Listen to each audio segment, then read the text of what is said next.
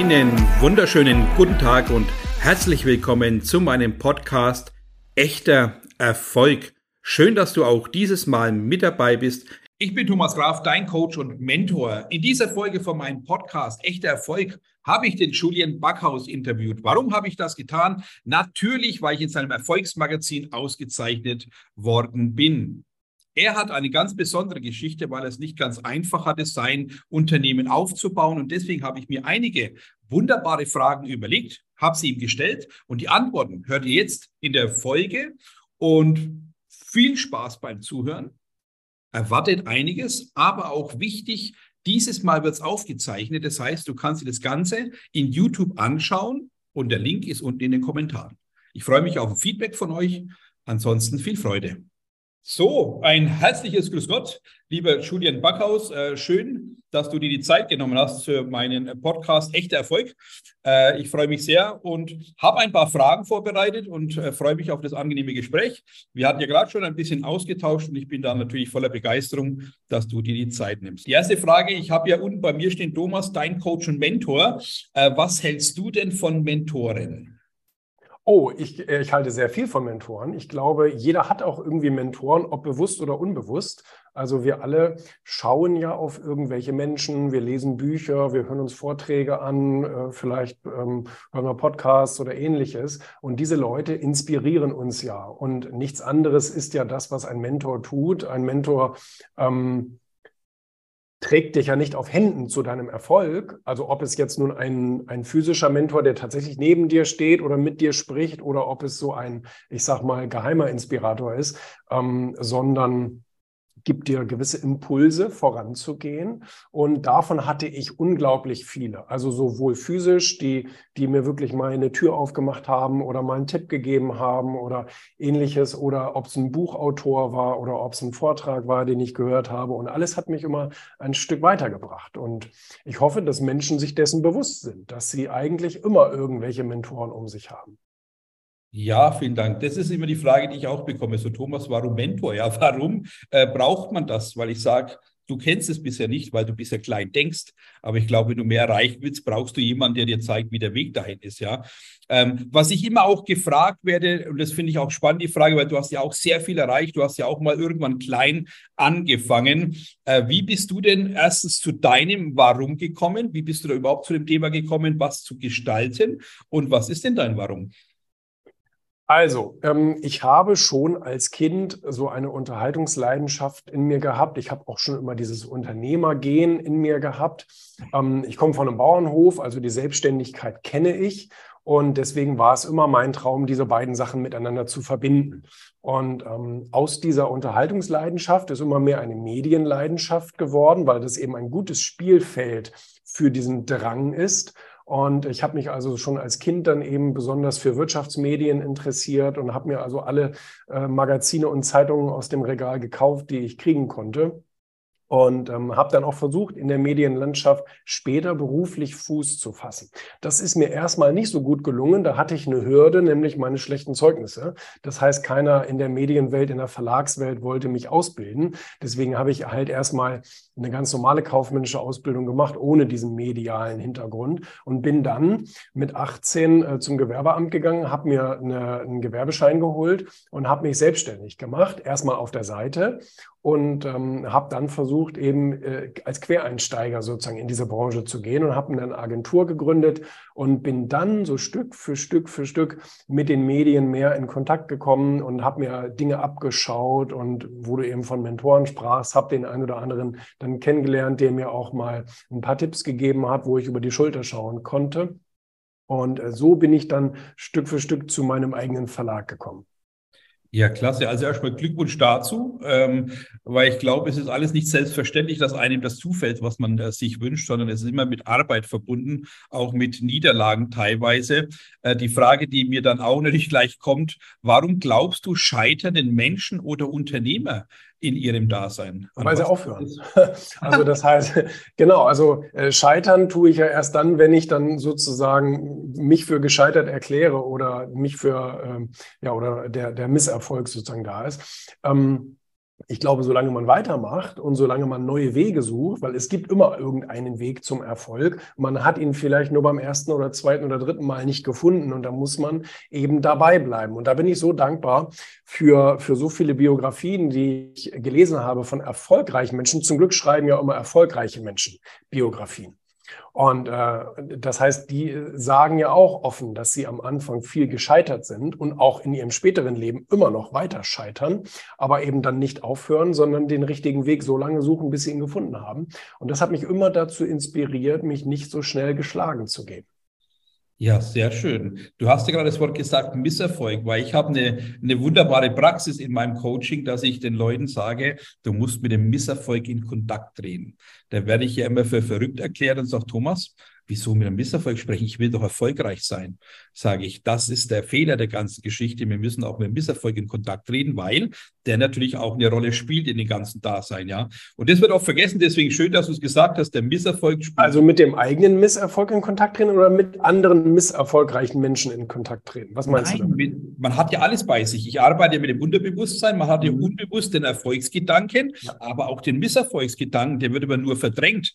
Und meine Definition ist ganz klar, wir müssen alle Schwingungen, und das ist jetzt mein Thema, ja, wir müssen alle Schwingungen miteinander verbinden. Du kannst jetzt sagen, ich will nur erfolgreich sein, dann fühlt sich der Misserfolg außen vor. Also muss ich auch hier zumindest einen guten Draht aufbauen. Ob ich ihn dann lebe, ist ja die zweite Entscheidung.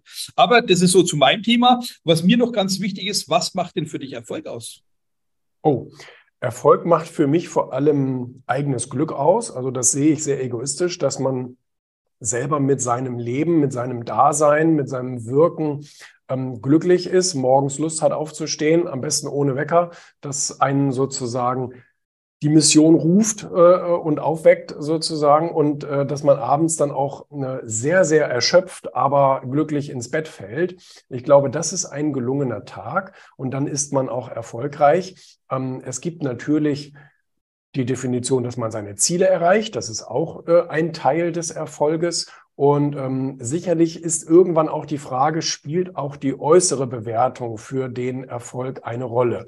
Ähm, ich persönlich glaube es nicht. Also ich glaube nicht, dass man sich danach richten sollte, was andere als Erfolg definieren. Trotzdem drücken dir irgendwann Leute natürlich einen Stempel auf, dass du erfolgreich oder eben nicht erfolgreich bist. Ne? Das machen die dann eher an den Äußeres oder an den, an den Äußerlichkeiten ähm, äh, fest. Aber ich finde, viele Leute, gerade am Anfang, gerade am Anfang, wenn man sozusagen in den Startlöchern steht und losläuft, ähm, dann versuchen viele Leute, dir diesen Stempel schon entweder aufzudrücken, du bist nicht erfolgreich oder du bist erfolgreich. Das finde ich ganz gefährlich. Beides übrigens. Ich finde beides ähm, gefährlich, wenn man dann selber daran glaubt, man ist jetzt schon erfolgreich, obwohl man vielleicht noch ganz am Anfang deines Weges steht, ähm, sollte man sich davon nicht beeinflussen lassen. Ja, sehr gut. Finde ich auch spannend, weil es ist ja dein Leben. Wieso sollten andere darüber urteilen und reden darüber? Sondern ich schaffe doch einfach ein Leben, was andere zum Anregen bewegt, dass sie endlich mal verstehen, dass sie auch aus gewissen Dingen raus können. Du bist ja auch sehr mit manchen Aussagen oder mit manchen äh, Momenten ist auch ein bisschen provokant, würde ich mal sagen. Ja, also ich glaube, es ist aber auch mir wichtig aufzuwecken. Äh, warum äh, liebst du es so sehr, dass du sagst, ich will im Mittelpunkt stehen? Oder ist es eher darum, dass du sagst, Leute, macht mal die die Augen ein bisschen genauer auf, schaut mal hin. Was ist so der Beweggrund, dass du auch hier gerne, ich sag mal, Anstöße wächst oder auch mal in äh, Konfrontation gehst? Also, natürlich bin ich ein Mittelpunktsmensch, das kann ich kaum verheimlichen. Und ähm, es ist ein natürlich ein Mittel der Aufmerksamkeit auch. Ich mache aber nur Dinge, die ich sowieso tun würde. Also, das heißt, zu 80 Prozent bin ich eigentlich ein relativ entspannter Typ, aber zu 20 Prozent rege ich mich auch manchmal auf und ähm, fahr aus der Haut in Anführungsstrichen. Und ähm, diese Momente verstecke ich dann auch nicht und auch diese Botschaften, die verstecke ich dann auch nicht, sondern mache das sichtbar. Einmal glaube ich, ist es gut für die Öffentlichkeit, dass sie wissen, mit wem sie es zu tun haben. Also ich kann ruhig alle Seiten meiner Persönlichkeit offenbaren. Ich habe da gar kein Problem mit. Und ähm, dann können sich auch die Leute, die nicht mit mir konform gehen, viel schneller von mir entfernen, was für uns beide gut ist, finde ich. Also wir brauchen nichts miteinander zu tun haben, wenn wir nichts miteinander anfangen können. Und ähm, Und, äh, und, und ich glaube, dass man auch durch die Sichtbarkeit besser Dinge verändern kann. Wenn du unsichtbar bist und hast etwas zu sagen, vielleicht sogar etwas Wertvolles, und es hört keiner, das finde ich dann schade. Ich finde es viel besser, wenn du auch mit deiner Meinung öffentlich sichtbar bist und auch gehört wirst, weil du dann eben eine gewisse Macht ausüben kannst. Und Macht ist in diesem Fall ein positives Werkzeug. Ja, auf jeden Fall. Äh, wie gehst du denn dann mit Kritik um? Bist du kritikfähig oder ist es eher. Habe ich gar ähm, keinen Schmerz mit. Also ich beschäftige mich nicht sonderlich mit der Kritik. Also wenn ich mir meine Meinung gefasst habe, dann stehe ich dazu. Das heißt nicht, dass die unumstößlich ist, ähm, aber ich stehe dann zu der Meinung, die ich geäußert habe. Wenn es nachher falsch, äh, sich als falsch rausgestellt hat, stehe ich da genauso zu, gar kein Problem. Aber, ähm, aber ich gehe meinen Weg, von dem ich überzeugt bin. Und wenn da Leute auf der anderen Seite sind, die sagen, das ist doch alles Quatsch, das ist doch alles Unsinn, dann ist das deren gutes Recht, so zu denken. Das beeinflusst aber in erster Linie nicht mein Denken oder mein Handeln. Ja, sehr gut. Spannend. Äh, wie stehst du denn zu dem Thema? Sorry, das fühlt sich jetzt manchmal irgendwie so ein Fragenkatalog an, aber ich finde mega, dass du es erstens ausführlich auch vermittelst und zu dir stehst. Aber wie ist denn das für dich, wenn jemand sagt, Mann, ich kann jetzt gar nicht so richtig erfolgreich sein. Ich merke, ich hänge irgendwo fest. Ich komme den Schritt nicht weiter, weil ich vor 25 Jahren vielleicht mal in der Schule gemobbt worden bin. Wie stehst du denn zu den Themen, wenn dich einer anspricht, ja, er hat Probleme aus der Vergangenheit? Wie würdest du dem einen Ratschlag entgegnen äh, oder was, was hältst du davon allgemein, wenn jemand mit angeblich alten Kamellen ankommt? Äh, wie handhabst du das denn? Also man muss mit seiner Vergangenheit Frieden schließen. Ich glaube, man muss sich selber so ähm, also, also wie sagt man, man, man muss auch eine Liebesbeziehung zu sich selbst aufbauen. Und ich glaube, das haben viele nicht. Und ähm, viele würden sich selbst nicht heiraten, was ich katastrophal schade finde. Und ähm, dann hast du es im Leben auch wirklich schwer. Ich glaube, diesen Schritt musst du zuerst gehen. Einfach erstmal dich selber erforschen. Wer bist du? Das hat letztens ein Mitarbeiter zu mir gesagt. Er sagte, das, was er wohl am besten von mir gelernt hätte, wäre, dass man sich seiner Stärken und vor allem seiner Schwächen bewusst ist. Ich meine, wir alle haben tolle Sachen, die wir aufs, aufs Tablett bringen können, aber wir alle haben auch Dinge, die uns nicht sonderlich auszeichnen, wo wir einfach keine großen Fähigkeiten haben oder wie auch immer. Und ich glaube, es ist Quatsch, irgendwie in allen Bereichen gleich toll zu sein. Das ist, also wir sollten uns lieber auf unsere ultimativen Stärken konzentrieren, die ausbauen, die voll auf die Straße bringen und daraus Profit schlagen. Und aus den Dingen, die uns nicht so liegen, ähm, da sollten wir A nicht, nicht groß hinterher und B sollten wir aber auch dazu stehen. Und wir sollten jedem von unseren Schwächen erzählen. Weil ich finde, es, es dämpft eine falsche Erwartungshaltung. Wenn Leute an mich die Erwartung haben, dass ich wohl pünktlich ankomme, dass ich ihnen von vornherein sage, ich werde wahrscheinlich nicht pünktlich ankommen, weil ich bin ein unpünktlicher Mensch. Und ähm, äh, äh, so gibt es viele andere Dinge, die, die, die einen auszeichnen, aber auch nicht auszeichnen.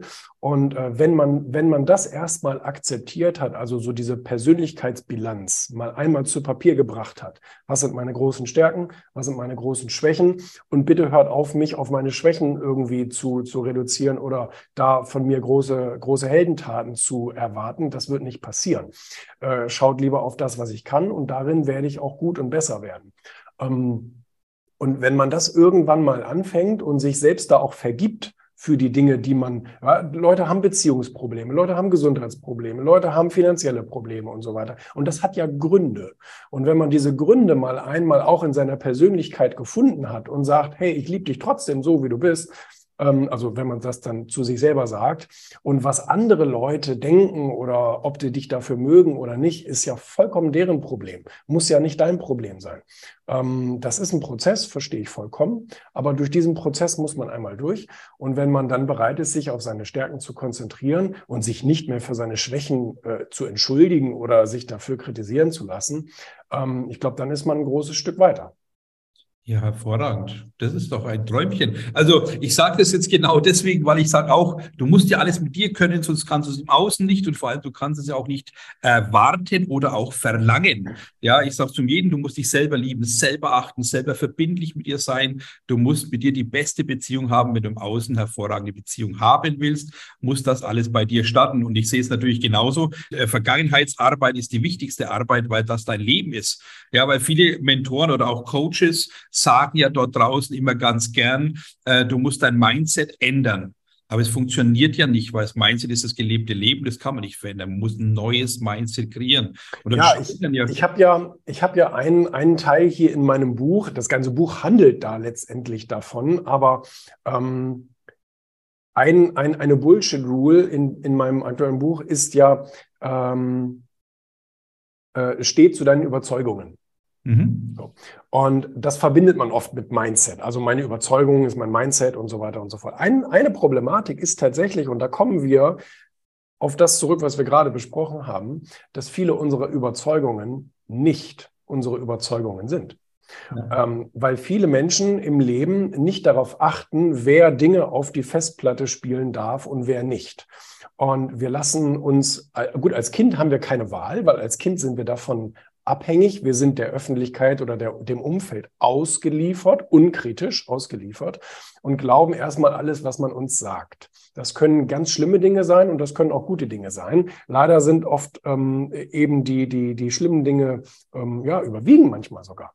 Und deswegen kann da tatsächlich irgendwo ein, ein, ein Mensch mit echt kranken Ansichten vor dir, vor dir stehen, ähm, und der muss erst mal merken, dass das vielleicht gar nicht von ihm kommt. Höchstwahrscheinlich sogar nicht von ihm kommt, weil eigentlich 99 Prozent von den Dingen, die wir so in uns haben, von außen irgendwann mal gekommen sind. Und wir haben sie dann entweder übernommen oder nicht. Aber wir haben eben auch viele dumme Dinge übernommen. Und da sollten wir uns teilweise von lösen.